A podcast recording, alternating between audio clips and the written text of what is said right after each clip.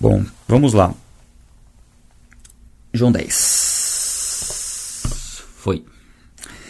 Em verdade, em verdade lhes digo: quem não entra no curral das ovelhas pela porta, mas sobe por outro lugar, esse é ladrão e salteador. Bom, antes de dar a explicação desse texto aqui, lembrar vocês de darem um like, tá? Isso ajuda na divulgação. Deem um like aí que é bem importante. Aqui já está falando um contexto de curral de ovelhas, o que não não está muito relacionado à nossa cultura, né? É uma cultura bem, a gente vê bem isso no, na cultura judaica, principalmente nos tempos de Jesus. Agora não sei muito bem como que é essa questão, mas ainda deve ser algo que faz parte da cultura deles. Então era uma linguagem bem compreensível e que entendendo o contexto né, da época, para nós fica um pouco mais fácil entendendo o que, que é um curral, o que, que é um aprisco. Né? Então é um local onde as ovelhas ficavam ali para serem, serem protegidas, né? Então era um, era um lugar de, de, cercado de pedras, né? Com geralmente com uma porta principal ali. Bom, então, em verdade, verdade vos digo, quem não entra no curral das ovelhas pela porta, mas sobe por outro lugar, esse é ladrão e salteador. Aquele, porém, que entra pela porta, esse é o pastor das ovelhas. Para este, o porteiro abre. Peraí. Para este, o porteiro abre. As ovelhas ouvem a sua voz. Ele chama as suas próprias ovelhas pelo nome e as conduz para fora. Então, aqui está falando do cuidado do pastor das ovelhas, falando que aquele que não entra pela porta, ele é ladrão, salteador.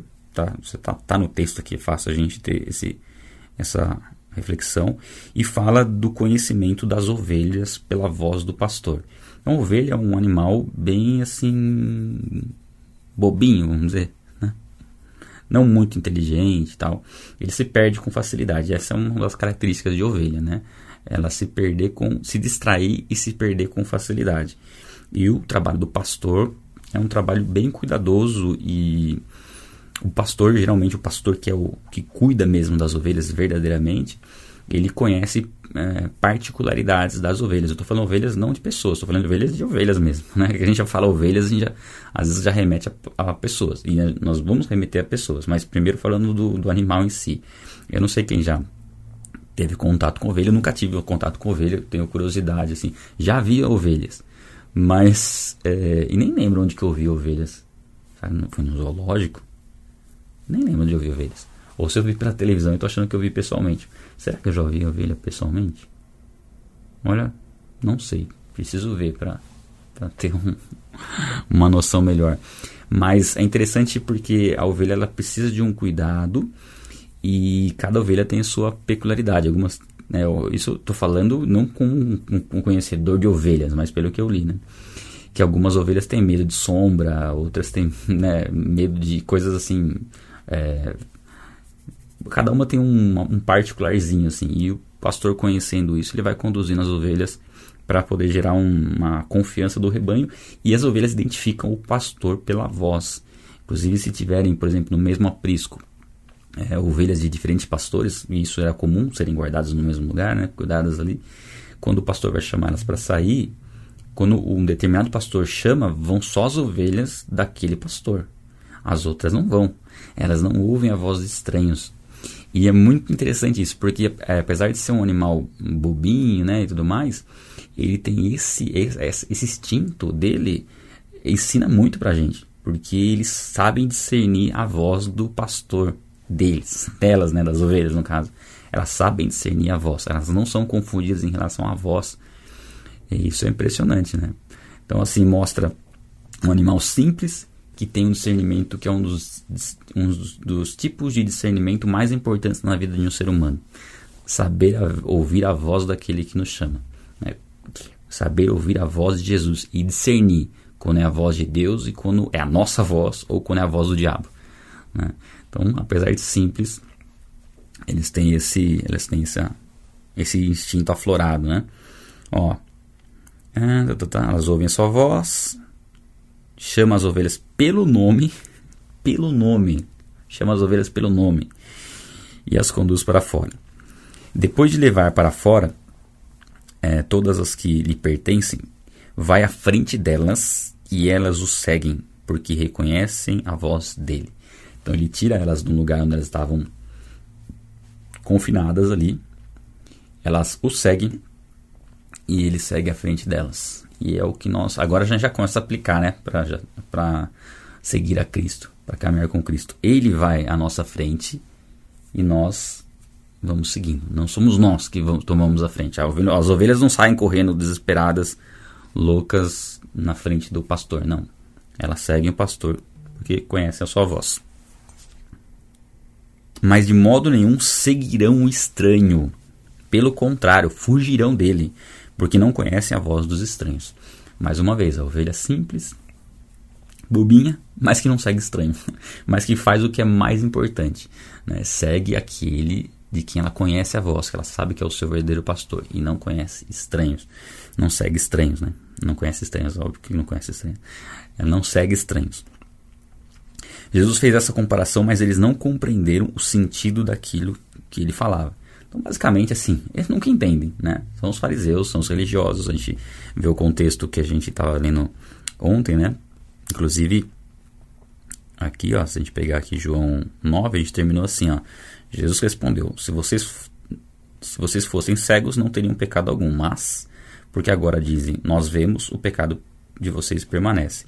E aqui a gente vê meio que uma continuação, né? A gente não tem um período de tempo passando aqui, né? Entre o que Jesus está falando aqui e o que a gente viu no outro capítulo. Então está repreendendo os fariseus né? Foi a cura do cego de nascença. Fala que eles, os fariseus argumentavam que eles não eram cegos e Jesus falou assim: então, se, se vocês estão falando que vocês não são cegos, vocês permanecem culpados pelo pecado de vocês, porque vocês estão me vendo, estão vendo o que eu estou fazendo e não me reconhecem como, como Messias. Né? E aí fala das ovelhas. E seguindo aqui, ó. Então Jesus disse, e eles não entenderam porque sempre traziam para o natural e tinham dificuldade de entender. E Jesus está falando meio que num formato de parábola aqui, né? Não é como no Lucas, a parábola do, do, das dez virgens, a parábola do filho pródigo. Aqui é uma, Jesus já vai entrando no, numa linguagem, né? É, no, no formato de uma parábola. E eles não entendem. Então Jesus disse mais uma vez: Em verdade, em verdade lhes digo que eu sou a porta das ovelhas. Todos os que vierem, os que vieram antes de mim, são ladrões e salteadores, mas as ovelhas não lhes deram ouvidos. Eu sou a porta, se alguém entrar por mim, será salvo. Entrará e sairá e achará pastagem. Aqui Jesus está falando dele ser a porta e a porta ela é, um, ela é uma forma de nós passarmos de um lugar para o outro. Né? Na porta ela representa isso, passar de um lugar para o outro. Então nós só podemos nos achegar a Deus através da única porta que existe, que é Jesus Cristo. Não há outra porta.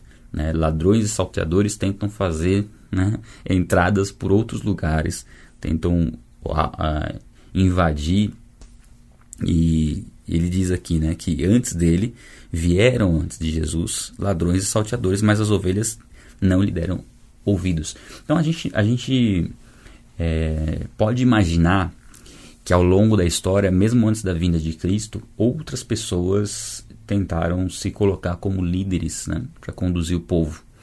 É, inclusive quando Gamaliel vai falar, né, em Atos dos Apóstolos, Gamaliel, que era um fariseu, um mestre da lei, inclusive um mestre que Paulo aprendeu com ele, né, a, a, respeito da lei, antes de se converter. Ele comenta que surgiram alguns revolucionários e tudo mais, só que eles acabaram morrendo e o povo se dispersou. É, aqueles que o seguiram, né? alguns o seguiram. Mas não é difícil imaginar, não, ao longo da história terem surgido os falsos messias, né? por conta da promessa e da esperança que havia no Messias. E, de fato, aqueles que são de Deus, aqueles que creem em Jesus Cristo, não seguem os falsos mestres, porque identificam, não identificam a sua voz, né? não, não são enganados e não seguem essas pessoas. Jesus fala que antes de mim vieram muitos, mas ladrões e salteadores, e minhas ovelhas não deram ouvidos.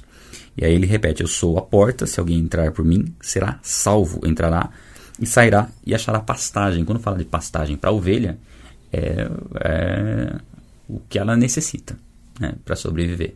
É o alimento que ela necessita para sobreviver. Se encaixa muito com o que a gente já tem visto, né, de Jesus ter falado que nós temos que nos alimentar do seu sangue, da sua carne, ou seja, ele é a verdadeira comida e a verdadeira bebida, é, ou seja, o que nós dependemos o que é fundamental para a nossa existência, é, somente nós encontramos em Jesus Cristo. E o sentido aqui é o mesmo. Né? E aí, uma passagem bem clássica que eu vou até grifar ela, né? Hum, vamos grifar com esse verde aqui. Aí. O ladrão vem somente para roubar, matar e destruir. Eu vim para que tenham vida e a tenham em abundância. Nós vemos, é, assim, eu creio que uma das passagens mais conhecidas, muitos usam ela direto como uma referência a Satanás e muitos dizem que é errado você usar como uma referência direta a Satanás, porque aqui no contexto está falando dos pastores. E de fato, nós estamos lendo o contexto, por isso que é bom a gente ler trechos longos da Bíblia, a gente pega todo o contexto. A gente está vendo o contexto que ele está falando de falsos pastores que ah, roubam as ovelhas. Só que é interessante, porque ele está falando de falsos pastores se comparando com ele né, que é Jesus, que é Deus, que sempre existiu. Então esses falsos pastores, eles não são necessariamente somente relacionados a um ser humano, mas na influência que está por trás desses pastores. Né? O próprio Satanás é ladrão. Né? O próprio Satanás é homicida e é destruidor. Então aqui não tem problema nenhum você utilizar essa passagem para trazer uma referência a Satanás e ao desejo dele. Porque Satanás ele vem somente para roubar, matar e destruir. Você vê isso no contexto bíblico. A Bíblia diz que ele é homicida, que é o pai da mentira. Então isso já envolve morte, já envolve roubo. E ele é chamado de Apolion lá em Apocalipse. Apolion significa destruidor. Então o diabo sim é ladrão, assassino e destruidor. Então você pode muito bem utilizar esse versículo para associar a Satanás, não tem problema nenhum, tá? Eu vim para que tenham vida e vida em abundância. E o principal desse versículo é a consequência dele, a conclusão dele. Jesus veio para que nós tivéssemos vida e vida em abundância. Somente nele nós encontramos vida e vida em abundância. Do contrário, nós só encontraremos morte, seremos roubados e destruídos. Tá? É o que esse versículo nos, nos revela. Né? Nós temos que estar atentos para isso. Não há outra intenção pro lado, é, do lado do diabo, por parte dele. Né? Não há outra intenção por parte do diabo, senão roubar, matar e destruir. Por mais que pareça, e isso é importante frisar, por mais que pareça que o diabo não está agindo ou não está atuando contra uma pessoa, a intenção dele é sempre essa. E a condução que ele faz é uma condução é, gradual para que a pessoa permaneça no engano, para que seja roubada, morta, né, destruída, morta. Enfim, é o que ele faz. Então, aparentemente, às vezes, nós não conseguimos perceber isso acontecendo nem nas nossas vidas, nem nas vidas de outras pessoas. Porque nós podemos, você pode fazer uma listinha aí. Se eu pedir, para você fazer uma lista aí, você vai fazer uma lista de pelo menos cinco pessoas que não são tementes a Deus e que são bem-sucedidas. Você vai fazer fácil uma lista de cinco nomes aí. A questão é: são bem-sucedidos em que sentido e com qual segurança e até quando? Não há segurança sem estar em Deus.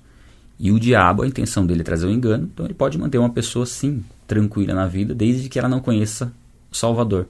Para ele está tudo ótimo. Ela pode ter dinheiro, ela pode ter fama, ela pode ter né, o sucesso segundo os olhos do mundo, Desde que ela não, não se entrega a Jesus Cristo, o diabo está tranquilo. Aquela vida está com ele.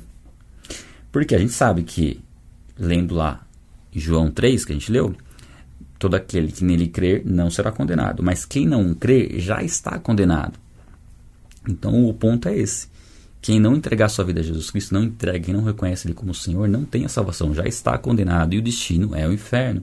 Então muitas vezes o diabo mantém uma pessoa com uma condição aparentemente boa, né? E aos olhos do mundo, sim, pode ser uma condição excelente, mas ela está sendo, ela está caminhando a passos largos para o inferno, igual a Bíblia diz, né?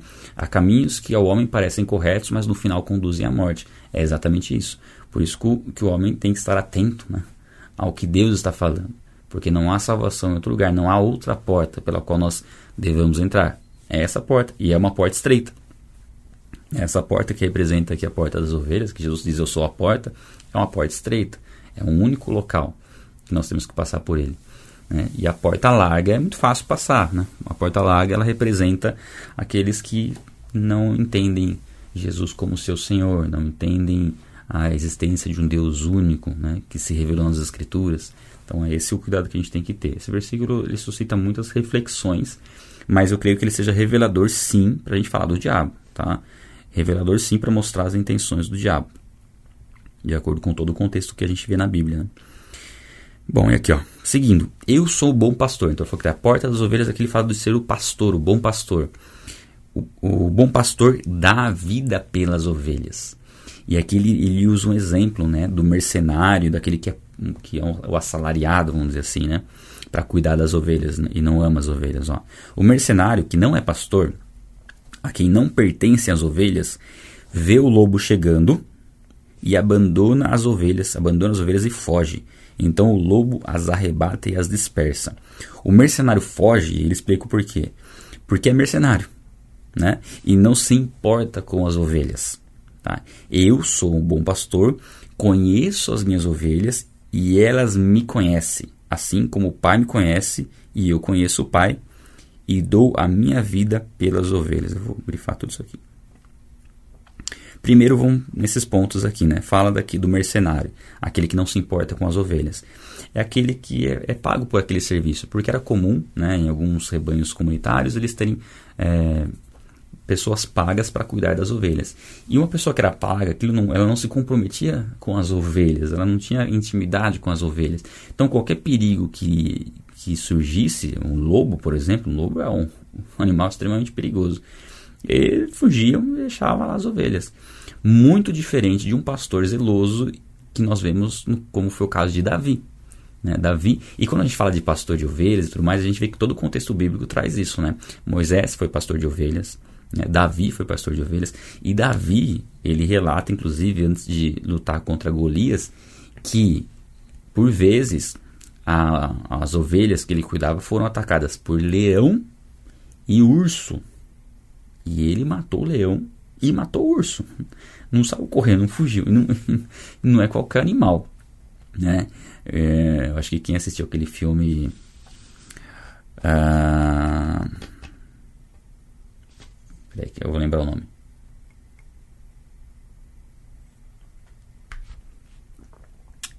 Leonardo DiCaprio. Que tem urso. Fugiu o nome do filme agora. Mas então, tem um filme do Leonardo DiCaprio, ganhou o Oscar, inclusive. Ele ganhou o Oscar por esse filme. É, que tem um urso brincando com ele. E assim, o urso destrói ele só de ficar raspando ele ali. Então a gente vê ali um pouco do poder, né? Da força do urso. E do leão também, né? Se fala, né? Ah, o que é o leão. E, é, ela colocou o nome ali, né? The Revenant. O Regresso. Isso, Regresso. Muito bem. Esse é o filme. É muito bom esse filme e as cenas, né, as imagens, e mostra um urso ali, que é um urso. Então Davi, para proteger a ovelha, não fugiu de um urso e nem de um leão. Então mostra o zelo, o zelo pela ovelha. E Jesus se coloca como esse pastor que dá a vida pelas ovelhas. Literalmente, dá a vida, ele deu a vida por nós, né? Ah, vamos lá. Então, ó, eu sou o bom pastor, Conheço as minhas ovelhas e elas me conhecem. Assim como o Pai me conhece eu conheço e dou a minha vida pelas ovelhas. Jesus deu a sua vida por nós. Ainda tenho outras ovelhas, é, não desse aprisco. Preciso trazer também estas. Aqui Jesus está falando, inclusive o contexto do que ele está falando é para os judeus. Então ele está falando das ovelhas de Israel. E aqui ele fala de, que ele tem ovelhas de outro aprisco, ou seja, gentios, nós. Então aqui José está falando dos gentios. Quando a gente lê Atos dos Apóstolos, a gente percebe que demora para os apóstolos entenderem que o evangelho também deveria ser levado aos gentios. E aqui Jesus está falando, ó, já, eu já tenho ovelhas entre os gentios, né, que vão se reunir com as ovelhas de Israel, né, aqueles que creram nele, e formarão um único rebanho, que é a igreja de Cristo. Ó, elas ouvirão a minha voz e então haverá. Eu ia grifar, mas aí vai ficar tudo grifado.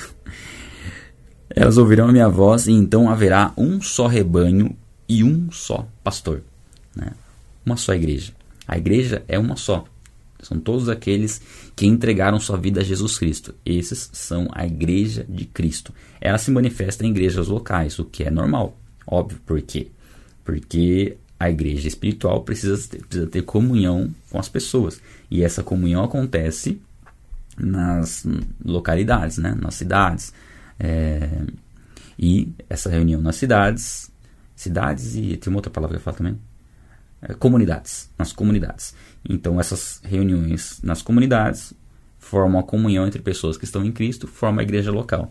Então a igreja local é uma consequência da igreja espiritual, mas a igreja, a igreja com I maiúsculo, é composta de todas as pessoas que estão em Cristo. Elas formam a igreja espiritual. Esse é um só rebanho que só tem um pastor, que é Jesus Cristo.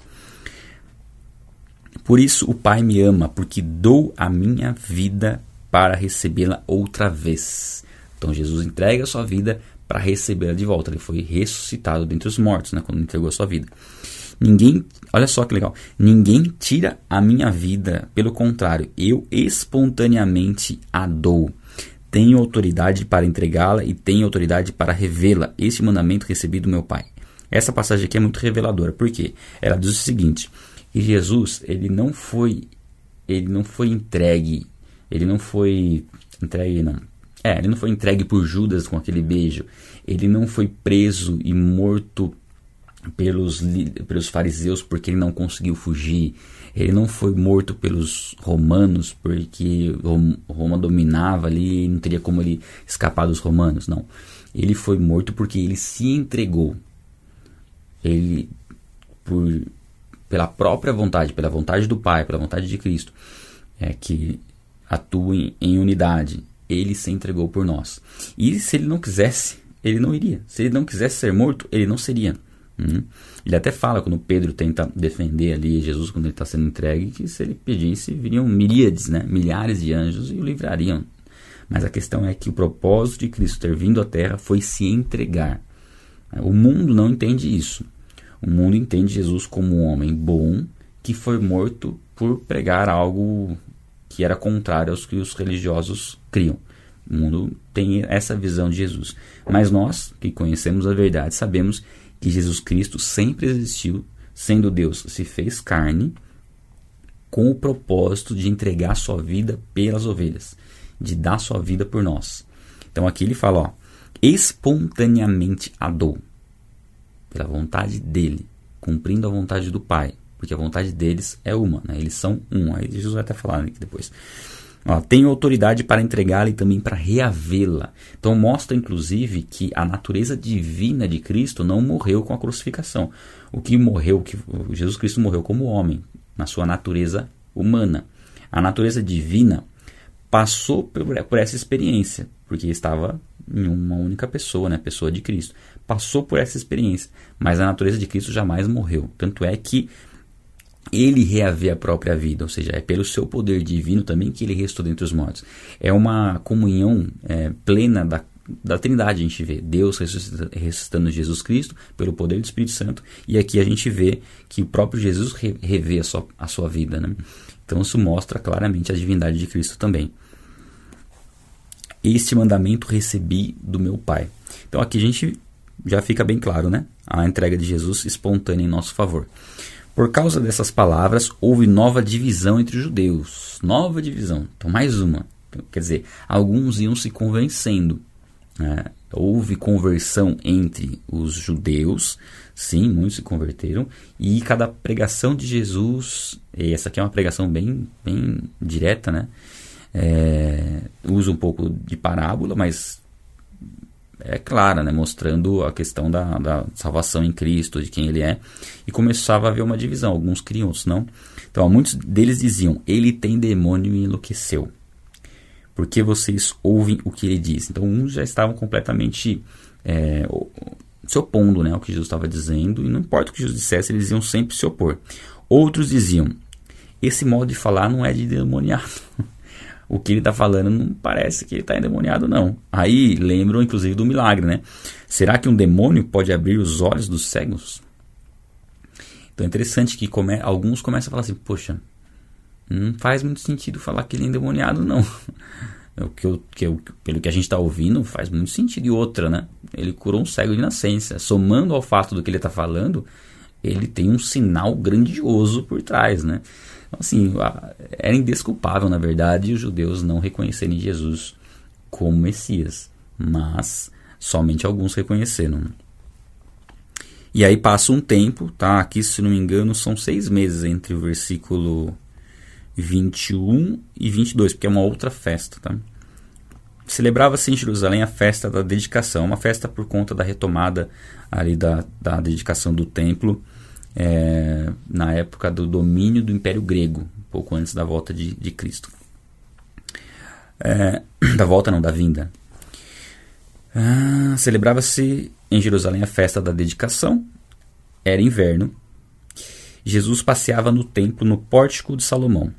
Então os judeus o rodearam e disseram: Até quando você nos deixará nesse suspense? Se você é o Cristo, diga francamente. Aqui não é uma dúvida sincera, tá? Eles não estão querendo saber mesmo porque querem crer. É no sentido de, de, de querer que Jesus fizesse uma declaração aberta para que eles tivessem motivo para condená-lo. Basicamente é isso. Às vezes a gente fica pensando, por que, que, por que, que eles não pegaram Jesus logo e crucificaram? Primeiro que não era chegado o momento ainda né, de Jesus é, ser entregue. E o outro motivo é que os judeus não tinham autoridade para sentenciar ninguém à morte, de aplicar uma pena capital. Isso era somente a cargo de Roma, só Roma podia fazer isso. Então, mesmo que Jesus blasfemasse, eles não né, eles entendessem né, que Jesus blasfemasse, que é impossível Jesus blasfemasse, que eles entendessem que Jesus estava blasfemando, eles podiam considerar Jesus digno de morte, mas eles iam ter que envolver todo um processo, né, como foi, para poder é, executar Jesus, porque eles não tinham essa autoridade. Então, eles ficavam tentando cercar Jesus, pegar ele em algo, para começar a iniciar um processo, para aí sim poder crucificar ele. Então, todas as perguntas que eles fazem, né, quando eles estão naqueles grupo, no grupinho deles ali, é sempre com essa intenção de, de, de Jesus falar alguma coisa para eles terem motivo para acusar ele. Então, falar, você é, o, você é o Cristo, você é o Messias, o Filho de Deus? Então, fala logo. Jesus respondeu, já falei, mas vocês não acreditam é, as obras que eu faço em nome do meu Pai dão testemunho de mim. Então você vê que Jesus não fala, sou o Messias, ele fala isso no momento certo. Aqui ele só fala assim, já, eu falei várias coisas né? O que vocês estão perguntando, eu já falei. As obras que eu faço, né, em nome, é, é, em nome do meu Pai, já mostram né, quem que eu sou. Dão testemunho mas vocês não creem porque não são minhas ovelhas. Basicamente é isso. Vocês não são minhas ovelhas, vocês não, vocês não ouvem minha voz. E Jesus tinha falado anteriormente que o pai deles, né, em João 8, que o pai deles era o diabo. É o diabo. Porque eles creem na mentira, né? eles não querem conhecer a verdade. Então eles não eram as, as ovelhas de Jesus. As, as minhas ovelhas ouvem a minha voz, eu as conheço e elas me seguem. Então, mais uma vez aqui, Jesus fala a mesma coisa, né? Ele repete o que ele está falando lá em cima né? Aliás, porque faz muito tempo depois, né? Aliás, não é o mesmo, não é o mesmo, a mesma época aqui. Né? As minhas ovelhas ouvem a minha voz, eu as conheço e elas me seguem. Eu lhes dou a vida eterna, jamais perecerão, e ninguém as arrebatará da minha mão. Esse é o ponto chave, né? Quando Jesus fala que ele já mostra claramente que quando ele fala de ovelhas, ele fala de pessoas. E ele fala que ele dá a vida eterna e que as ovelhas jamais serão tiradas. É um, é um pastor que protege suas ovelhas com um poder que nada pode superar. Ou seja, nenhum ladrão, nenhum salteador, nenhum lobo, nenhum urso, nenhum leão pode atacar as ovelhas que estão em Cristo. Porque ele tem todo o poder. E, estando em Cristo, nós temos a vida eterna. Eu vou grifar isso aqui. Vou grifar com outro verde aqui. Aquilo que meu Pai me deu é maior do que tudo, e da mão do Pai ninguém pode arrebatar. Eu e o Pai somos um. Aqui, deixa eu ver o comentário. Tá. Aqui é uma declaração assim da unidade de Jesus com o Pai. E esse um aqui, ele é um artigo, é um, um um pronome neutro, não é um no sentido masculino ou feminino de pessoa, é um no sentido de coisa, né? Eu, no, no português é um pouco mais difícil, mas no, no inglês, por exemplo, tem it, né? Que é, tem her, she, não, her, her, his, her, que é homem, mulher, e it, que é coisa. Então aqui no, no, no pronome neutro, referenciando não a que são a mesma pessoa, Deus, Jesus e, o, e Deus Pai ser a mesma pessoa, não. Eles são o mesmo ser. Os dois são um. Então, são Deus é um único ser, um único ser que subsiste em três pessoas distintas: Deus Pai, Deus Filho e Deus Espírito Santo. Tá? Isso é a Trindade divina: Deus Pai, Deus Filho, Deus Espírito Santo, mais um único ser. Então, em sua essência, Deus é um. Em sua pessoalidade, Deus é três. Tá? Isso é o, a doutrina da Trindade. E aqui Jesus faz uma declaração da sua unidade com o Pai, da sua divindade. E é muito claro que essa declaração é uma declaração de divindade porque a resposta, a reação dos judeus demonstra isso. Ó. Os judeus mais uma vez pegaram pedras com a intenção de apedrejá-lo, porque ele estava se considerando igual a Deus. Né? Mas Jesus lhes disse: Tenho mostrado a vocês muitas obras, muitas obras boas da parte do Pai. Por qual delas querem me apedrejar? É muito, eu acho muito interessante né, forma de Jesus é, argumentar. Eles estavam querendo apedrejar, apedrejar Jesus porque Jesus se dizia um com o Pai. E aí Jesus fala: Por qual boa obra? Porque Jesus não tinha nenhum pecado. É, inclusive, a gente leu recentemente que ele fala assim: Por qual, qual de vocês pode me acusar de pecado? de algum pecado. Ninguém conseguia acusar Jesus de pecado algum, porque ele não tinha pecado. Jesus viveu 33 anos na terra sem pecado. Por isso o sacrifício dele foi perfeito, né? porque ele não pecou. Né? E a morte, o salário do pecado é a morte. Jesus não tinha pecado, foi morto. Então foi feita uma injustiça sobre Jesus que se tornou a nossa justiça, porque ele foi injustiçado na morte dele. E essa injustiça se aplica a nós quando nós reconhecemos o sacrifício dele em nosso favor né, quando nós tomamos posse desse sacrifício em nosso favor. E aqui Jesus fala: vocês querem me apedrejar por qual boa obra? Né? E os judeus responderam: não é por, por obra boa que queremos apedrejá-lo, e sim por causa da blasfêmia. Né? Ó, pois sendo você apenas um homem, está se fazendo de Deus. Então fica muito evidente né, que Jesus jamais deixou de falar e de declarar né, e demonstrar que ele é Deus. Ele é Deus Filho, eterno. Aí Jesus, e apesar disso, Jesus usa um argumento aqui com eles com base na palavra. Ele cita um salmo aqui, né? Ó, salmo, salmo 82, versículo 6. Ó. Não está escrito na lei de vocês, eu disse, vocês são deuses. Se ele chamou deuses aqueles a quem foi dirigida a palavra de Deus, e a escritura não pode falhar, então como vocês dizem que aquele que o Pai santificou e enviou do, no, uh, ao mundo está blasfemando, só porque declarei que sou filho de Deus? Até aqui. É, não é uma passagem simples de entender, tá? Demorei, fiquei pesquisando, falei, peraí, deixa eu entender isso aqui, isso aqui. Na passagem lá de Salmos, tem uma referência que fala exatamente isso. Vocês são deuses, cadê? Ele chamou, é, ele chamou de deuses aqueles a quem foi dirigida a palavra aqui. Aí eu disse, vocês são deuses. Essa passagem está lá em Salmos e Deus ele traz uma, essa referência de Deus aos juízes e governantes da época ali, mostrando o poder que eles tinham pela, pela forma como Deus tinha dado essa autoridade, esse poder a eles. Então é como se eles fossem deuses, pelo poder que eles tinham ali. Não deuses como a natureza divina, mas por conta da importância e da relevância deles ali e da autoridade que Deus tinha transferido a eles. Então, de certa forma, é mencionado essa palavra lá no Antigo Testamento. E Jesus fala: ó, se essa palavra foi mencionada lá no Antigo Testamento para falar dos juízes e governantes e tudo mais, qual que é o problema de, dessa palavra ser referida a mim? De, de, de eu me, de, eu, de eu me falar, de me assemelhar a Deus se eu vim do Pai, fui enviado por Ele. Né? E basicamente eu sou Deus. Né? Qual o problema? Então Jesus mostra aqui, inclusive, que a Escritura não pode falhar. Né? Nem essa palavra que foi usada lá em Salmos para se referir a juízes deixa de ser palavra de Deus e isso testifica muito a respeito das Escrituras. Né? Essa fala de Jesus específica aqui, ó, a Escritura não pode falhar, mostra a Bíblia como palavra de Deus e aquilo que está escrito nas Escrituras é a verdade e é onde nós podemos colocar nossa confiança. Então é uma explicação não é tão fácil entender né, o contexto da, do uso desse deuses aí lá em Salmos, mas Jesus usa disso para uma mostrar como as escrituras são verdadeiras não podem ser é, não podem falhar e outra para mostrar que se estava sendo usado isso para homens quanto mais para ele que era Deus né porque deuses deuses no sentido de poder ter um poder espiritual seres é, que de certa forma se assemelhem a Deus não existe. Tá? Deus não existe. A Bíblia trata deuses no sentido é, de poder, um poder espiritual, ela trata na verdade como, na, como sendo demônios. Né? Os deuses adorados pelas nações, na verdade, não são deuses, são demônios. Tá?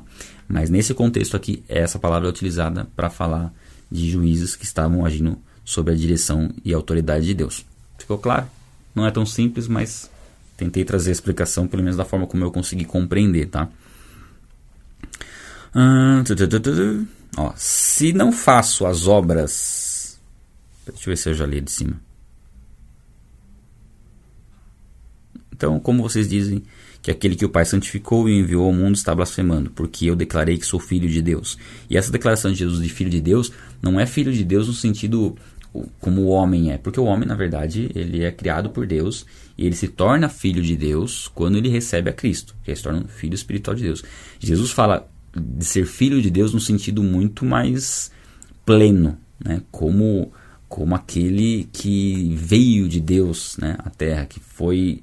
É, que sempre existiu e que se fez homem, então, como enviado, né? como Messias. Então, é um sentido mais profundo que Jesus fala. É, se não faço as obras do meu Pai, não acreditem em mim. Ou seja, se eu não faço milagres sobrenaturais, que são milagres é, que testificam e mostram a grandeza de Deus, então não creem em mim, mas, mas eu faço, né? Aí ele, ele fala assim: Mas se faço e vocês não creem em mim, creiam pelo menos pelas obras, né? Para que vocês possam compreender, é, saber e compreender que o Pai está em mim e que eu estou no Pai. Então, assim, vocês, vocês não gostam de mim, vocês não vão com a minha cara. Estou tentando parafrasear assim.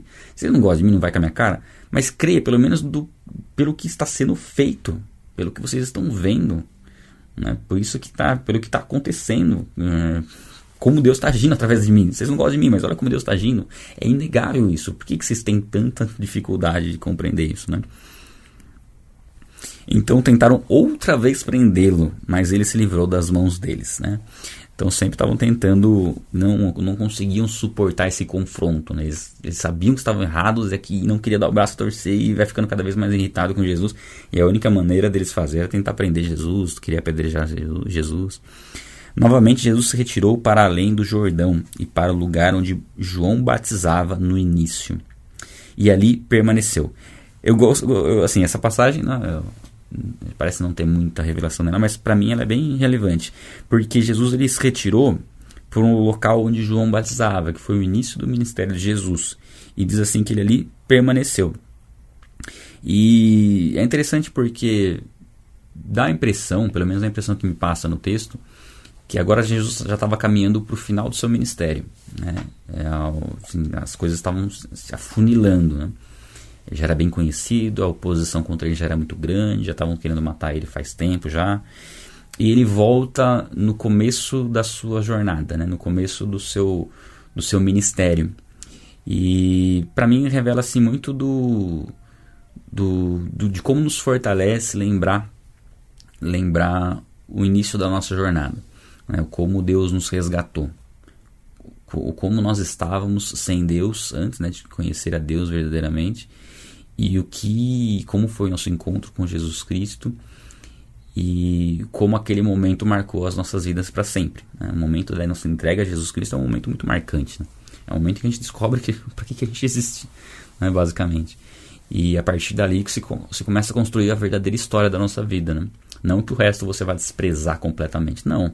Mas o restante você vai ter os seus pecados perdoados e você vai poder usar o restante como um, uma base, uma, uma história, uma experiência, mas aquilo não te define né, no, no seu futuro. O que te define no futuro é aquilo que você conhece em Cristo. E é interessante Jesus ter voltado lá para o início da sua, da sua caminhada, para meio que né, ter essa, essa reflexão em tudo que ele viveu até aquele momento e se preparar em definitivo para seguir adiante.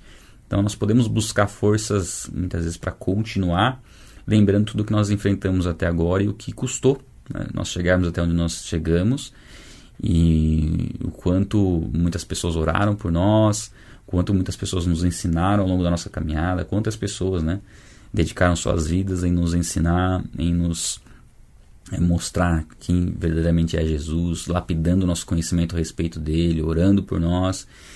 E isso tem que nos fortalecer para caminhar a última metade que falta, né? O último trecho que falta. E nós sabemos que o tempo ele ele se abrevia. Né? Cada vez está mais próximo a volta de Cristo. Nós sabemos que não temos controle sobre nossas vidas quando nós iremos morrer. Então nós não sabemos quantos anos de vida nós temos, mas é olhar para trás no sentido de saber tudo que nós recebemos e, e, a graça que nós recebemos de Deus até então, ser grato por isso e daqui para frente estamos motivados a dar continuidade, sabendo que falta pouco tempo. Né? Então é interessante, pelo menos é, foi essa reflexão que eu tirei, né? Cada um pode tirar uma reflexão diferente aí da, dessa passagem. João não fez nenhum sinal, né? Ó, e muitos que iam ali, né, onde Jesus estava, diziam: João não fez nenhum sinal, mas tudo o que lhe disse a respeito desse homem era verdade. E naquele lugar muitos creram nele. Então Jesus está no meio lugar deserto aqui, né, onde, onde João Batista estava. Então saiu de Jerusalém, onde a maioria não creu, e aqui ele está num lugar deserto onde muitos creram. Né, por conta do testemunho de João Batista né, a respeito de Jesus, mesmo sem ter feito milagre nenhum, as palavras que, Jesus, que João Batista declarou sobre Jesus serviram de testemunho e depois isso se confirmou em Cristo.